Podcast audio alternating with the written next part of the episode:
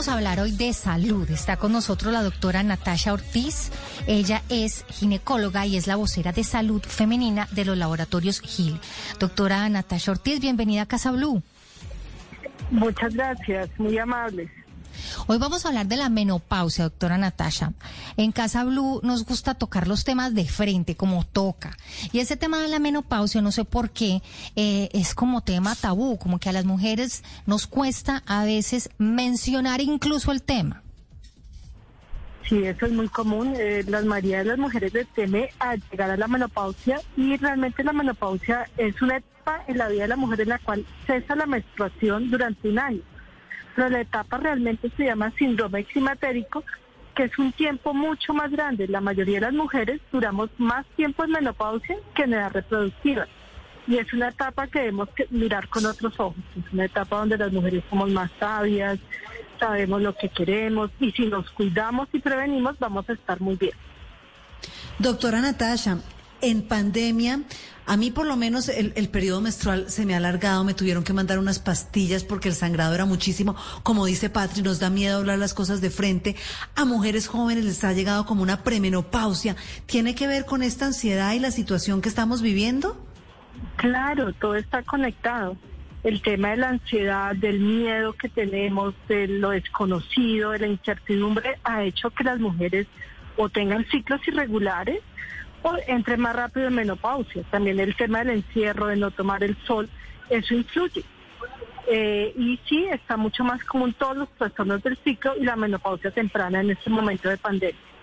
Pero cuando estamos hablando de, menopausia temprana, estamos hablando de cuántos años? Antes de los 40 años.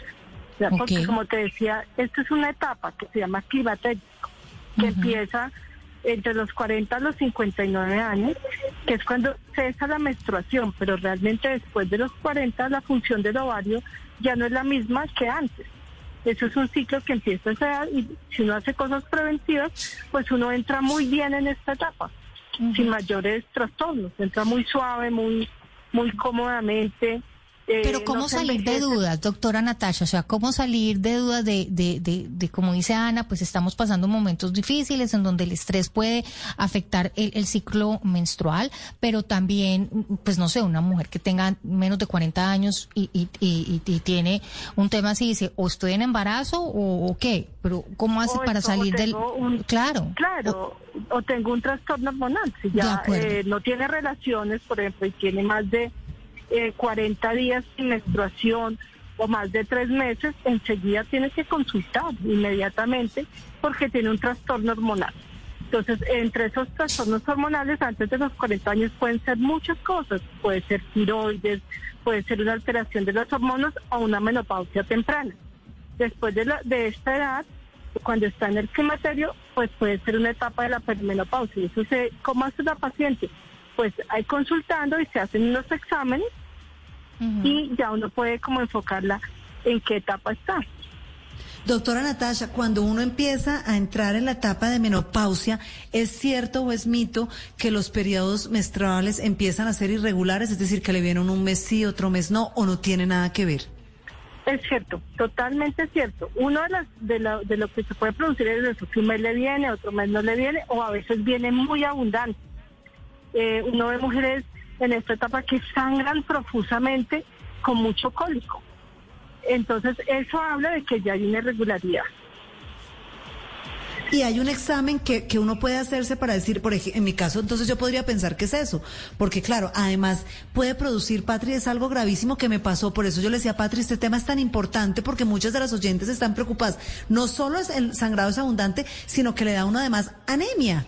Entonces, eh, Tramexam, tome esta, tomes esta pastilla para reducir el sangrado, pero entonces es un sangrado que es anormal porque me está llegando la menopausia, pero además me está haciendo mal a mi cuerpo porque empieza a darme anemia. Claro, si las mujeres sangran mucho les da anemia y no se dan cuenta, de pronto son mujeres que empiezan a estar muy cansadas, se cae un poco más el pelo, se parten las uñas. Y el medicamento que acabas de mencionar es como para detener eh, el sangrado, pero hay otros medicamentos como los de la línea femenina de gel que le ayudan a uno a entrar mejor o a ser más funcional esos ciclos, que no entre uno en esa forma tan abrupta. Y entonces eso es lo que hacen estos medicamentos bioreguladores, ayudan al cuerpo como a empoderarse y que logren entrar eh, sin tanta alteración en las hormonas y esa alteración hace que no tengan sangrados abundantes ni cólicos. Doctora, pero ¿cuáles son esas señales o esos síntomas eh, de la menopausia? Mira, los síntomas de la menopausia son, pues que no le llega a uno la menstruación. Menopausia significa una pausa en la menstruación, es el cese de la menstruación por un año, pero va acompañado a veces de unos síntomas que nosotros llamamos vasomotores, que son las oleadas de calor, la sudoración, hay una parte emocional que se afecta, es esa la habilidad emocional que, que tienen, eh, que llora uno mucho, que uno está mucho más irritable, hay trastornos del sueño como tal, o duermen mucho o se levantan durante la noche en varias ocasiones, empiezan también a haber cambios en el cuerpo, eh, empieza uno a estar un poco más pesado, como más eh, subiendo de peso, lo que uno no hacía antes. Esto habla de que uno está entrando en trastornos eh, perimenopáusicos y menopáusicos.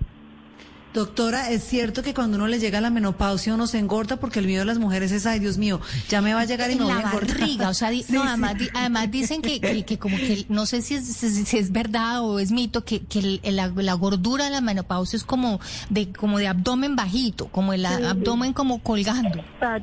Sí, claro, pero es porque el metabolismo se vuelve más lento y muchas veces se va acompañado de ansiedad de la paciente y hay mayor ingesta de harinas, carbohidratos que es lo que ha pasado también en esta pandemia. Y el abdomen se, aumenta, pero a expensas de, de, grasa. Y son los cuerpos de las mujeres que empiezan a cambiar. Lo que pues la gente dice, no, se volvió fofa la señora, que no, o me volví fofa, que es lo que uno no quiere hacer, no, no quiere entrar en eso porque la mayoría de las mujeres, entre las cosas que más nos preocupan son los trastornos en el peso. Sí, la caída del pelo también me preocupa, Patri. No, pues no, no, a mí hay uno, a mí hay uno que me preocupa mucho y es el tema sexual, porque ah, además, sí. o sea, sí, que, o sea, que las mujeres en menopausia pues no están tan interesadas en el tema sexual. ¿Eso es verdad, doctora? Sí, puede haber una disminución de la línea, pero por, por lo que están pasando, pues tienes un trastorno de que no se duerme bien, de que está uno anémico, de que hay esa labilidad emocional, pues eh, puede haber también trastornos en la línea el dolor que hay a veces con las, con las relaciones sexuales se ve un poquito más eh, entrada en la menopausia cuando ya hay sequedad vaginal, no empezando. pero lo importante es, es que nosotros conozcamos que todo esto tiene solución, que conozcamos nuestro cuerpo, nuestros síntomas, y para cada una de las cosas que hemos hablado hay solución. Bueno, a mí me preocupa la panza, Patricia, y a usted el sexo, para que vea. para que vea. No, a mí me preocupa todo, que el pelo, que la paz. No, no crea, a mí todas las... o sea, si tuviera que hacer eh, un chulito en las casillas, creo que me preocuparían todas.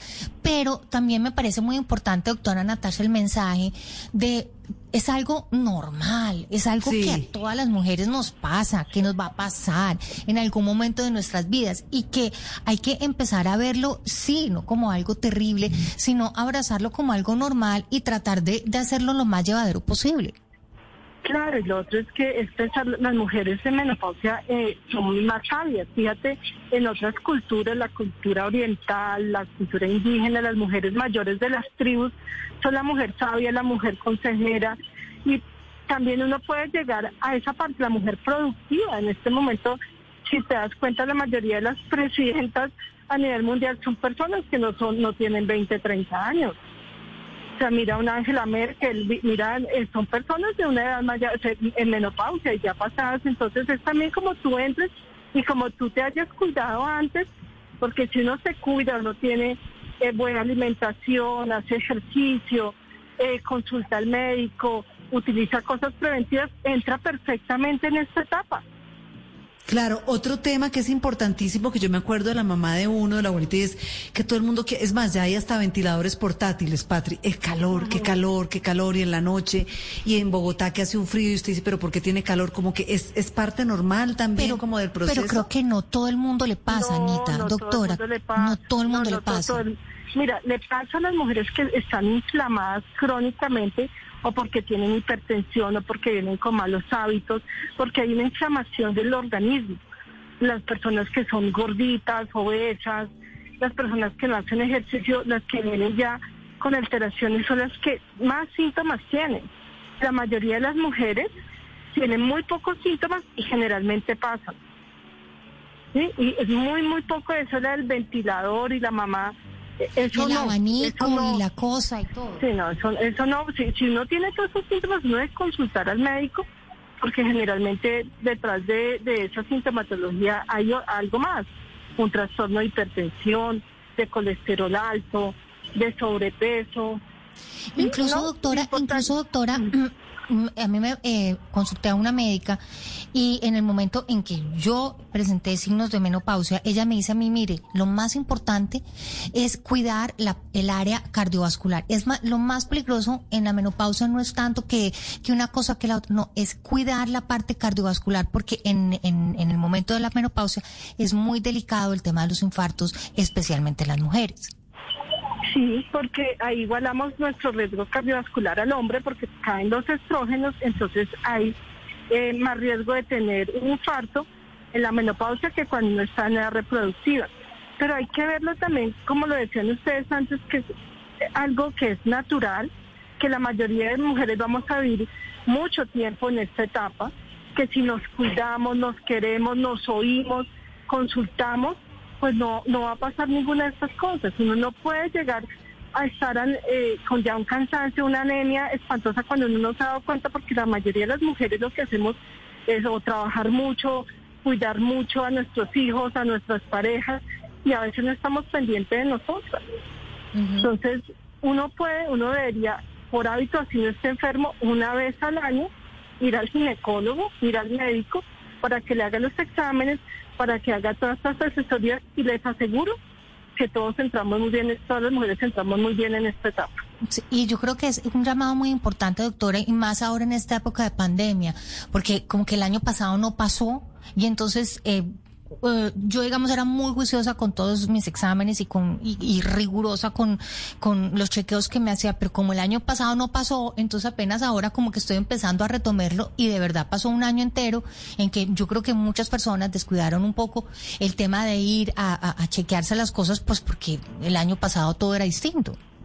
Claro, y fíjate que la, misma OMS dice que las mujeres tenemos una, una pandemia que se llama la, la pandemia en la sombra eso es famoso, la, que está banderando esto es Nicole Kidman, entre otras, es la banderada de, esta pandemia en la sombra, en la cual las mujeres, primero no estamos consultando, segundo, hay mucha violencia de género en, la, en las casas, eh, y fuera de eso estamos dejando de últimas nuestras necesidades y nos volvimos desde las empleadas, las mamás, las cuidadoras, las profesoras, y eso ¿y qué pasa? Está recayendo en que nos estemos enfermando más. Así es.